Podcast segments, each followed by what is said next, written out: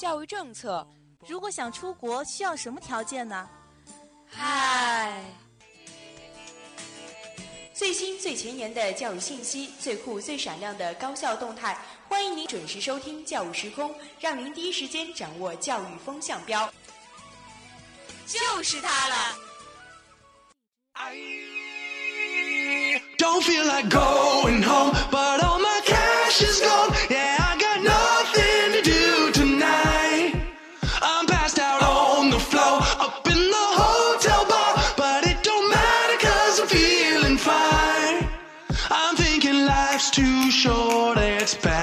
passing by. so if I'm gonna go it all, go big or go. Hello，各位听众，北京时间的二十点三十分，欢迎您继续锁定 FM 九十五点二浙江师范大学校园之声，这里是准点与您相约的教育时空，我是宇超，我是陆丹。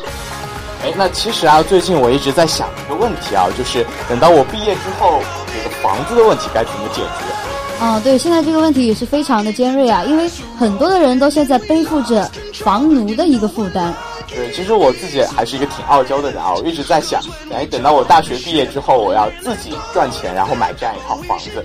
不过呢，就在前不久就看到这样一个政策，说是对于大学生买房有这样一个补贴。那我们这一期的教育时空，精彩就在后面。好，一段音乐过后，让我们进入这一期的教育时空。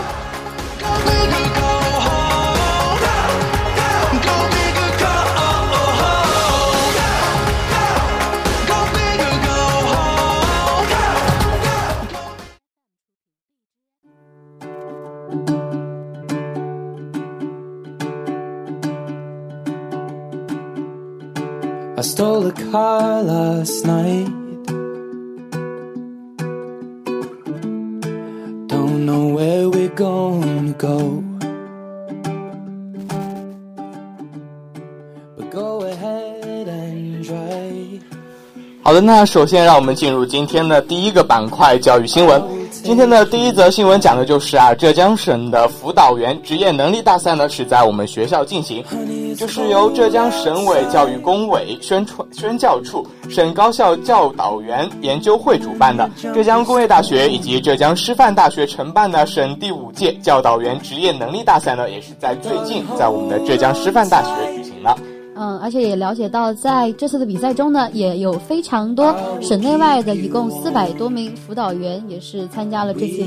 这次比赛的观摩，也是非常的有利于这方面的我们省内的一个辅导员的一个发展。嗯，其实我之前一直在想啊，这个辅导员比赛应该比些什么东西？难道是嗯？想两个问题，然后两个矛有矛盾的学生，然后你怎么来解决这个？比如说，嗯，发生了一些矛盾的话，难道是应该帮助这个呢？是这个对的，还是那个错的？这些一些琐碎的问题比较多。对，其实我觉得啊，像我们寝室哎，经常有一个男生在唱歌，我觉得这个问题可以拿去考一下这一个辅导员。对，到底是该骂他呢，还是该打他呢？还是应该表扬他呢？这种跟室友的行为可能。嗯，对于辅导员来说，也是一个特别为难的事情，因为他也不知道到底该怎样去解决这样一个问题吧。也是挺难的，因为辅导员他虽然说是有一种就是担任了老师的一种状态，因为我们知道辅导员都就是不是叫辅导员，都叫什么什么老师什么什么老师。他在担任了这样一个就是身份之下呢，可能还要在做我们的朋友这样子一个身份多一点。那所以它也是解决非常多我们生活中的琐碎的事情。对，就像我们都很知道的，我们其实辅导员还是挺辛苦的一件事情，因为在学院里吧，只要有事情就是辅导员干。然后就像前不久我们大家大家都知道的一件事情啊，就是这个人大代表来查这个寝室，也是我们辅导员干了其中的很大一部分。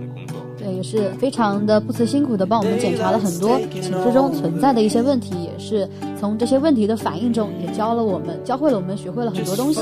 那我其实自己也是经过一段事情啊，因为之前我们学院是有一个辅导员，对，然后到了这个学期开始的时候，他就调到其他学院去了嘛。其实一开始的时候，觉得这个辅导员还是挺烦的，讨厌的，对，因为各种各样的事情都要来找你。然后现在突然他调走了，就觉得特别舍不得。他现在这个辅导员还不如原来那个辅导员，对比之下就觉得他哇，真的好不错啊，这种感觉。那其实像我们像我也是比较喜欢我们学院辅导员，就是我们的专业课老师，他是一直就是担任着我们大一刚进来就是辅导员的一个身份，因为说到他是我们专业老师嘛。我们上专业课、上舞蹈课就是男女班是分开来上的。然后呢，就是我们班的男生，我我一直都以为啊，就是我们班的男生应该会不认识我们这个老师，因为他是对，但其实还是认识的。我说有一天我就问我说为什么为什么你不认识这些男生呢？他说能不认识吗？大一的时候天天问我要钱。对，所以说辅导员还是在我们的同学之间起非常重要的一个作用，还是非常重要的一个角色。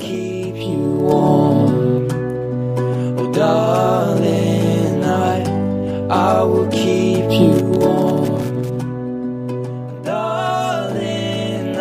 好的，那今天的第二则新闻讲的就是啊，美国有一位妈妈是带着她自己的纸牌儿子是去游山玩水了。那其实听其实听到的这一段新闻的时候，我感觉还是蛮有趣的一则新闻，嗯、因为说不是带自己的儿子，还带纸牌去，这是什么鬼？啊，如果其实我是路边一个路人啊，看到这样一个妈妈是抱着一个纸牌的儿子在那边拍照，我觉得我觉得会很惊悚吧？所以这个人一定是精神上面出了一些问题吧。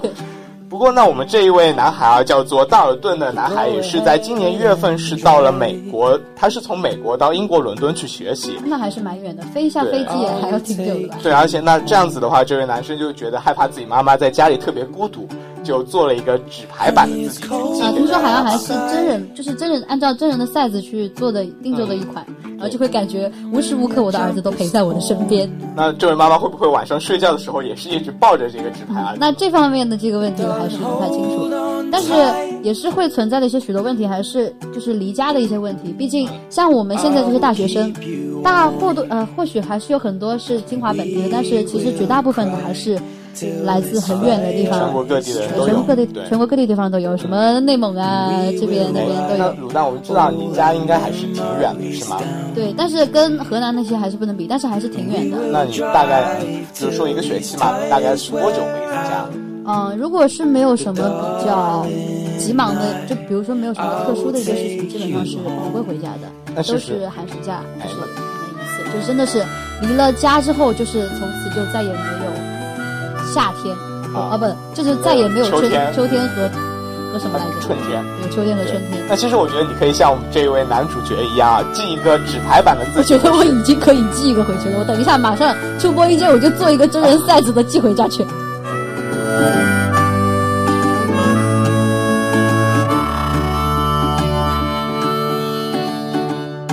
If we could drive all night.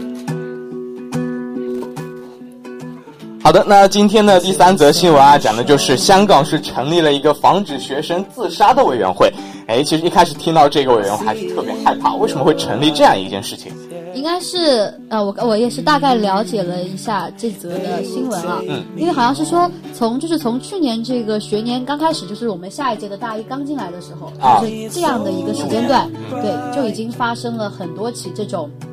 就是自杀事件，好像达到了二十多名啊，对，有点这个人数有点太多了，而且好像说他们的年龄还是十一岁到二十几岁之间嘛，这个年龄还是比较年轻的一个状态。就是啊，用一个比较文艺一点的词来形容，就是豆蔻年华嘛。豆蔻年华，对，也算是豆蔻年华是形容女生嘛？对，豆蔻是女生。弱冠，弱冠就是豆蔻年华到弱冠的这个一个年龄啊。现在我们不要纠结这个问题啊，毕竟今天主题不在这里。嗯，对，就是我们也可以知道，在大陆也是出现过类似于这样一种现状，比如说我们之前衡水中学也是采取了相应的措施。著名的高考工厂啊。对，那当时他采取一个行为就是，哎，在这个教室外面装那个防盗窗。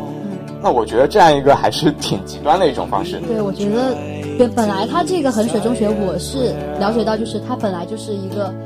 天天让你读书，天天让你复习，考不上好大学，你就是不好的一个人，就是这样的一个思想在，对，就是灌输在脑子里面。你说你平常每天真是没命的学习完之后回寝室。还看不到让人放松那个情景，他还是装的跟监狱一样，这样我觉得我应该找一个更好的地方去轻生。或许可能会啊选择上吊自杀什么各种极端的方式啊。对，但是嗯，我觉得这两个比起来和我们这个香港的比起来，其实我觉得香港还是挺好的。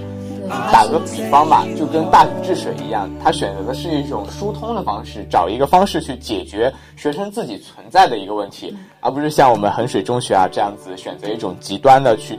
赌的这样一种方式。对，还是我觉得还是要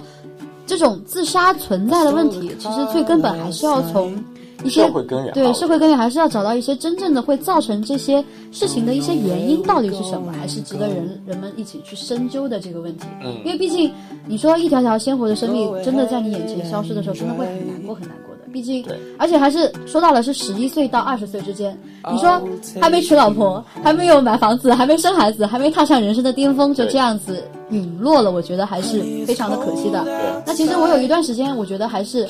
可能跟他们年龄也有关系，经历的事情不多。那我也有一段年，就是还算年轻的时候。其实有的时候就是因为家里的一些关系啊，可能爸妈关系不太好，天天吵架，吵得很烦，吵得很凶。就也会害怕，就会总觉得自己如果做做就是做出一些惊天动地的事情来，可能他们就会稍微反思自己。然后其实我也，所以你当时就有这对样的想法，对，我也有这样的想法。而且当时我家是不装防盗网的，真的，我一个脚已经踏在外面了。那还好你没有做后来想想。想想还是后怕的，因为当时还是脑子不灵清。对，不然我今天跟我坐在我边上的可能就是、啊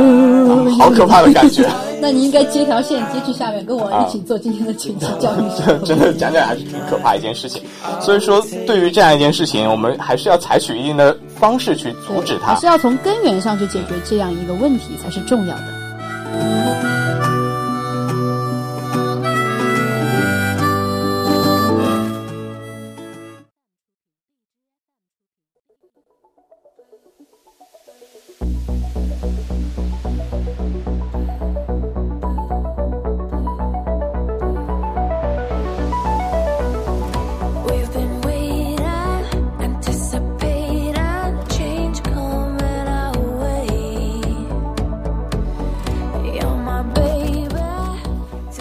那在前不久啊，就有这样一份比较特殊的第二成绩单是引起了很多人的注意，也就是在对外经济贸易大学的共青团是给我们这一批大四毕业的学生发了这样一份成绩单，讲的就是他在大学期间啊经历过的一些活动以及他的一些表现。那今天的第二个板块教育视窗，就让我们来看一看第二课堂成绩单到底对就业有哪些好处呢？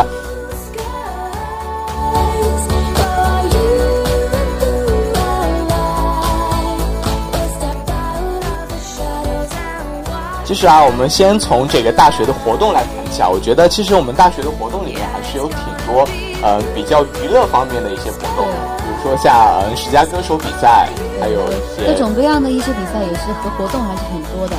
像我们学校也就很有开音乐节啊、音乐会这种比赛，然后也是丰富了我们一些业余的生活吧。其实虽然一开始是经历了这些比赛，感觉还是挺开心的，但是我觉得等到毕业之后，可能他对你的人生的成长留下的痕迹就会相对少一些，。所以说从一方面来讲呢，就是他出这种第二成绩单上，也可能对一些事业单位就是有更加就是更加有效的方式去选择自己的员呃自己的员工。然后从另一方面讲，就是我们学生的这方面讲，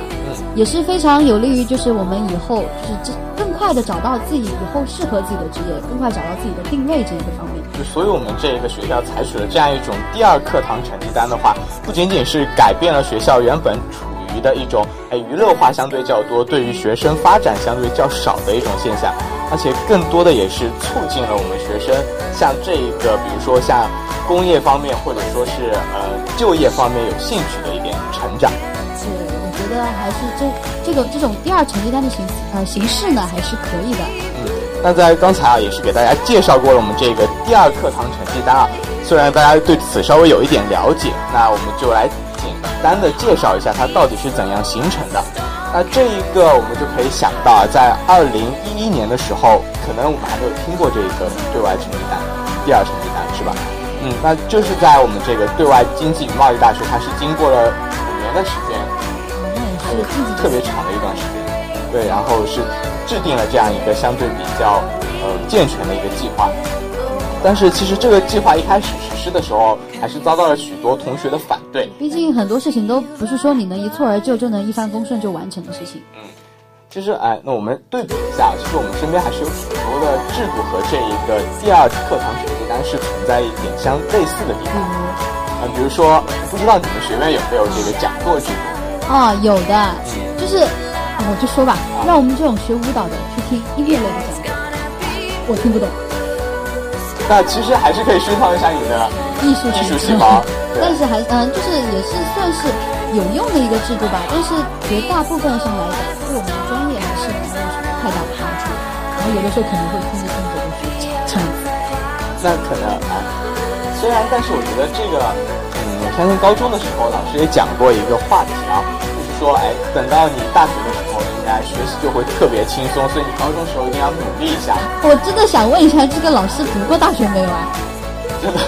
我们可以打个比方啊，虽然我们那时候我们老师就说过一句话，嗯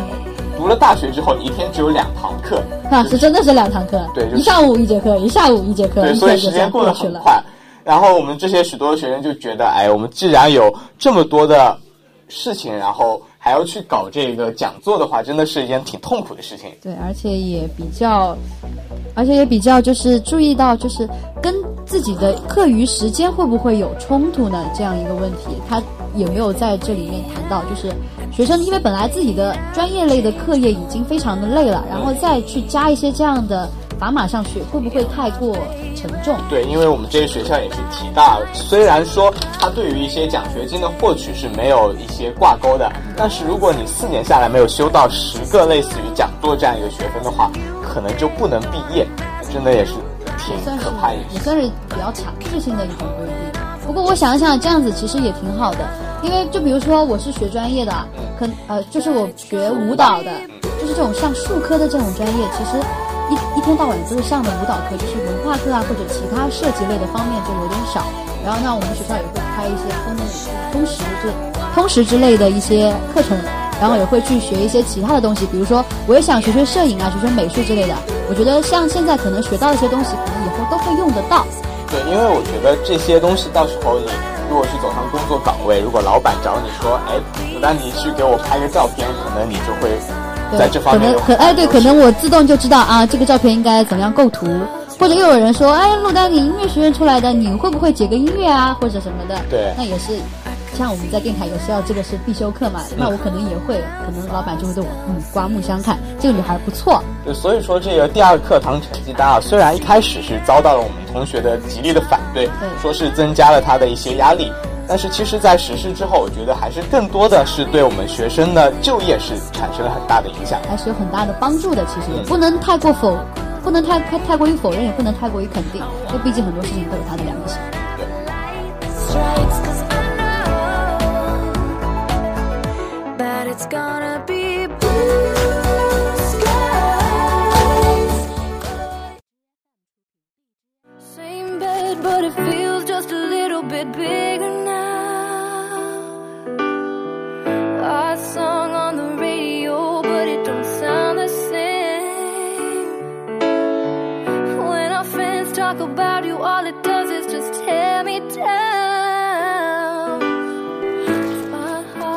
那在节目的开始时候啊，我们也是讲到这个关于住房的一个问题。那在今天的第三个板块教育辣评，就让我们来看一看这个住房的政策到底对我们大学生买房是有好处呢，还是有不好的地方？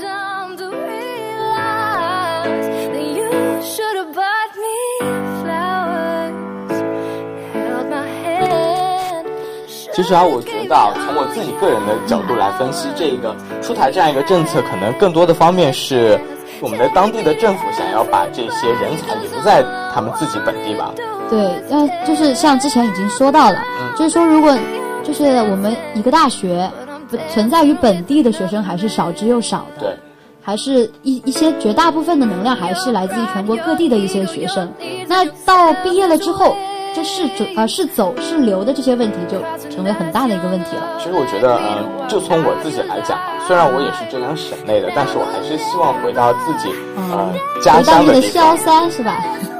你 这样子，嗯，差不多也是这个感觉吧。对因为毕竟自己的家乡是留着自己很多的思念在那边。，而且就算从另外一个角度讲，你说家里面其实很多事情，人际啊、人脉啊，或者是自己父母这方面的东西，也都在家里面，可能对以后的事业会有更大的一些帮助。但是呃，其实我们从另一个角度来分析啊，从我们这个政府来说，它是一方面是希望鼓励大学生在这里买房，是为了促进当地的经济发展。其实我觉得还有一方面的话，就是为了去解决之前有一段时间我们都知道这个库存量，就是房产的库存啊，量就是房产。过剩的这样一个问题。对，所以他有一部分的想法就是想要去消耗一点这些库存，然后就是呃，就是减少一些，因为毕竟房价现在那么高，真的能买得起来的人真是少之又少。对，而且我觉得对于我们大学生来说啊，这个当时如果能买得起房的话，可能这个政策对于他来说是也没有多大的帮助。可能你家很有钱，所以也许生下来就有五六套、七八套房子了，对吧？对，就这个政策当时哎，我们就给大家先介绍一下。有的人就简单的说到这个政策，有时候是买一平方米的房子是给补贴两百元。那在宁波也是出台了这样子的政策，说是嗯、买一套房子可以享受总额百分之二的补贴。虽然相比之下，可能这个数字 一百万里面有两万，对还是两万单拿出来还是挺大的，多的但是放回去的话，可能这个量还是微不有点微不足道，有种这样子打折打的太少了。嗯，对，而且呃，就从我们自己来看啊，这个我觉得，你如果现在买房子，可能更多一方面是加大自己家长的一些压力。啊，也是，同时也给自己加了一些压力。你说，你说一个毕业刚毕业的大学生，你在社会上也还没有立足，也没有做到一些就是可以让自己以后更加安定的事情，就已经开始背上房奴的这样一个负担的话，我觉得还是没有必要的。因为我们大家都知道啊，这个我们现在这个年纪，有人用青春两个字来形容，可能更多的是希望我们去享受这段时间我们所拥有的一些朝气啊，以及活力，以及敢打敢拼的一种方式。但是如果当我们背上了这一个房债的话，可能我觉得就有很多的方面会受到一些拘束。对啊，而且也不一定啊，因为你看你出来也不一定就是完全都是靠自己嘛，你肯定支持不下去了，你肯定还要向家里面求助啊、求助啊，或者说啊妈妈给我一两万，然后我这个月可能还不起这个月的房贷了，啊那你肯定还是要问家里面要钱啊这方面的，但是会不会从另外一个方面讲，又是更加的啃老了呢？嗯，对，的确是这样。但是，我们把从另一个方面来讲，如果说对于政府，他要到底该怎么样来解决这一个房子多的问题，我想可能有一点就是降低这个房价吧。对，降低房价，对，最好房价能够达到一个非常便宜的一个状态，最好每人能买起两套来嘛。啊，这样子其实还是挺不错的一个想法。当然，另外还是有许多的方式，就比如说是促进这个房地产的兼并，比如说，嗯，有许多的房地产公司兼并在一起，这样子的话，政府就可以从更好的一个角度来掌控这个房地产的发展。这样子的话，我觉得如果从一个国家的规划来讲，可能会更好的适合我们呃一些公民去买房的这样一种更加有利于现在这样的一个状态才是比较重要的。那我觉得存在这个问题，可能还是也跟一些官官相护啊，或者是就是有人这些问题，还是可能会存在的。不然就不可能在房产过剩的这样一个阶段下，还能再出台这样一个看起来没有那么有用的一些政策出现。对，因为我们都知道啊，这个呃，也不是说我们都知道，我们可以看出来，这个呃，我们的政府打一些政策，然后来弥补这一些消耗这些房产的库存量嘛。其实还是有一些好处的。对这个房地产公司还是给了一些好处。我觉得还是应该从根本去想一下这个问题对我们未来到底是否有利还是没有利。但是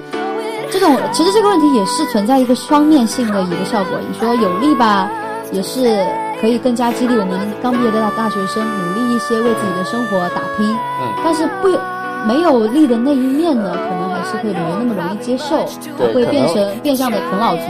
对，而且我觉得可能这样一种现象的发生，更多的会影响到我们这个政府的发展，以及说，嗯，之前我们提到啊，最近要廉洁从政，嗯，那可能这样一种现现象的出现，也是会产生一些贪污以及受贿的一些现象。对，那其实还是存在。我们现在还是一个普通的大学生，可能想到很多事情的方面也没有那么完善。那其实还是要从多方面的角度去考虑。可能以后我们出了这个社会，跟现在想到的又不一样了呢。嗯，对，所以说我们既在一方面要保护自己在这方面的利益，而且更一方面也是要通过自己的一些努力吧，去改变这样一种现状。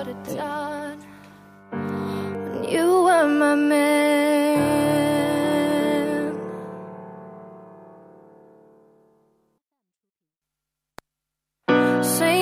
it, but it feels just a little bit bigger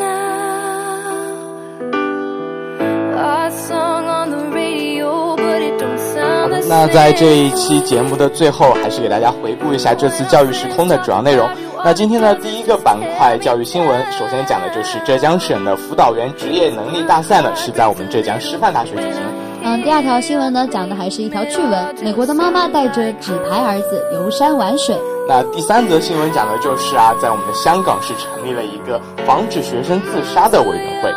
嗯，在我们的第二个板块教育视窗呢，也讲到了非常有趣的一个现象，就是第二课堂的成绩单为就业进增添了一些砝码。嗯，那在今天第三个板块教育辣评中，我们讨论了一下对于大学生买房这样一种现象，以及它的政策到底是不是有用。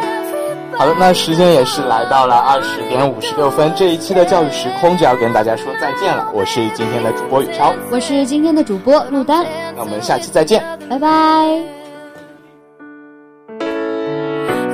Pride, your ego, your needs, and your selfish